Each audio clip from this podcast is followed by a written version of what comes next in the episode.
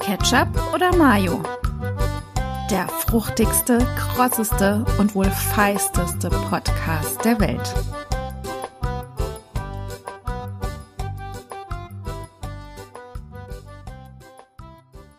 Einen wunderschönen guten Tag und herzlich willkommen bei der ersten Folge von Ketchup oder Mayo. Jetzt geht's nämlich los. Ich freue mich total, dass ihr den Weg hierher gefunden habt zu meinem kleinen Podcast, denn Ketchup oder Mayo, das existiert eigentlich schon viel länger, das ist gar nicht so neu. Das war nämlich mal ursprünglich ein Videoprojekt von einem Freund und von mir.